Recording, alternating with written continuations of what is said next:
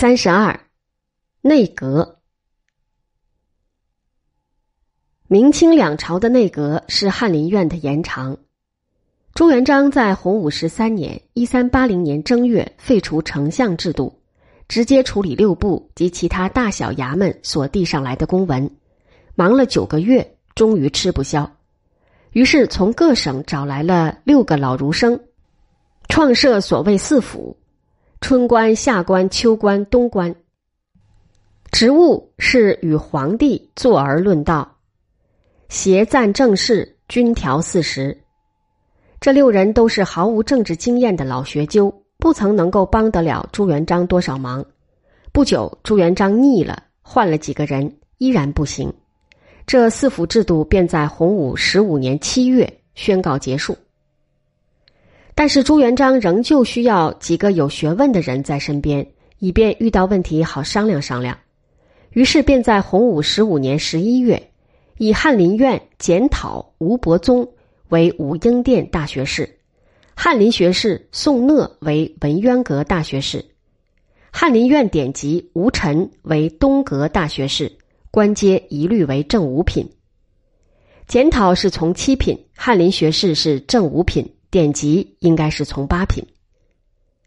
吴伯宗是明朝开国以来的最早一个状元，在洪武四年考中的，当时还不曾有状元实授修撰的成立，而且修撰一直是在洪武十四年才设的。由从七品的检讨一跃而为正五品的武英殿大学士，可谓殊荣。宋讷在元顺帝时便已中了进士。被朱元璋认为从八品的国子监助教，是到了洪武十五年才刚刚被破格升为正五品的翰林学士，不久调任为文渊阁大学士，官阶虽则一样，却也加了一个大字。吴臣的父亲在元朝当国子监博士，本人对经学尚有研究，在朱元璋的翰林院中先充从五品的代制。这官职于洪武十四年被取消，其后一降为正七品的编修，再降为从八品的典籍，却突然又被破格升为正五品的东阁大学士。除了吴伯宗、宋讷、吴臣三个人以外，朱元璋也叫正二品的礼部尚书少职，兼上一个正五品的华盖殿大学士的头衔。这一年不多久以后，他又任命。年逾八十的崇德人鲍洵，年逾七十的吉安人于权，高邮人张长年做文华殿大学士。这三人是被征召而来的宿儒，都不肯做官。朱元璋只得放他们回家。到了次年，才有一个从上海来的全思成，肯就文华殿大学士之任，但也只是当了一年左右，便告老回家了。严格说来，这些洪武十五年、十六年的几位大学士，并未形成内阁，他们没有属员，没有专责，只是皇帝的顾问而已。当时帮助朱元璋看看公文、签注签注意见的是翰林院与詹事府左右春芳的若干官吏。明朝内阁制度的形成是在明仁宗的时候。朱元璋死后，建文帝把各殿各阁的大学士改为学士，增加一个正心殿学士。正心殿的原名是谨身殿。明成祖即位，把自己所信任的谢晋等七个人放在文渊阁，不称作文渊阁大学士，而分别以个人原职入职文渊阁。职是值班的意思。这就好比是清朝的皇帝叫某些人在军机处行走。谢晋与黄淮在洪武三十五年即建文四年（一四零二年八月），分别以翰林院侍读与编修的资格，奉到入职之旨。次月，侍讲胡广修撰杨荣，编修杨士奇，检讨金幼滋与胡衍，也奉到入职之旨。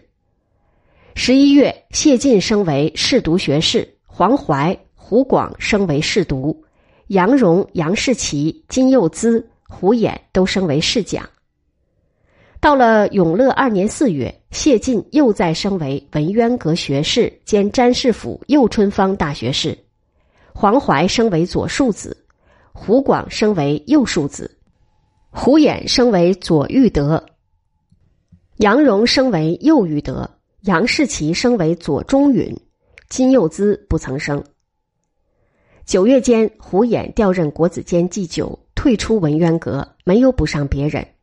从此直到永乐之末，文渊阁的人数有减无增。谢晋在永乐五年（一四零七年）十一月失宠，外放为广西布政司的参议。黄淮升为右春芳大学士，同时后胡广也升为翰林学士兼左春芳大学士。黄淮在永乐十二年闰九月失宠下狱，到了明仁宗即位才恢复自由，出任通政使兼武英殿大学士。胡广的运气好，在永乐十四年四月升为文渊阁大学士。他是自从朱元璋去世以来第一个文渊阁大学士。他死于永乐十六年五月。到了永乐十八年闰正月。杨荣、金幼滋二人也成了文渊阁大学士，仍兼翰林学士。于是文渊阁同时有两个大学士兼翰林学士。阁内此时只有三人，杨、金而外，另一人是杨士奇。杨士奇已在永乐十五年二月升翰林学士，其后在永乐十九年正月升左春芳大学士。明仁宗在永乐二十二年八月即位，除了把黄怀释放出狱，任为通政使兼武英殿大学士外，又调整了杨荣、金幼滋、杨士奇三人的官职。他任命杨荣为太常卿兼文渊阁大学士，金幼滋为户部右侍郎兼文渊阁大学士，杨士奇为礼部左侍郎兼华盖殿大学士。次月改杨荣为锦深殿大学士，加太子少傅衔；改金幼孜为武英殿大学士，加太子少保衔；杨士奇仍为华盖殿大学士，加少保衔。于是，连同黄淮四位大学士均有了实缺，与崇高的加官不再是皇帝的顾问，而是事实上的宰相，有点检提奏。票拟批答之权了。明景帝以后，内阁的告敕房与制敕房均设中书舍人，就是秘书，使得六部奉命为谨。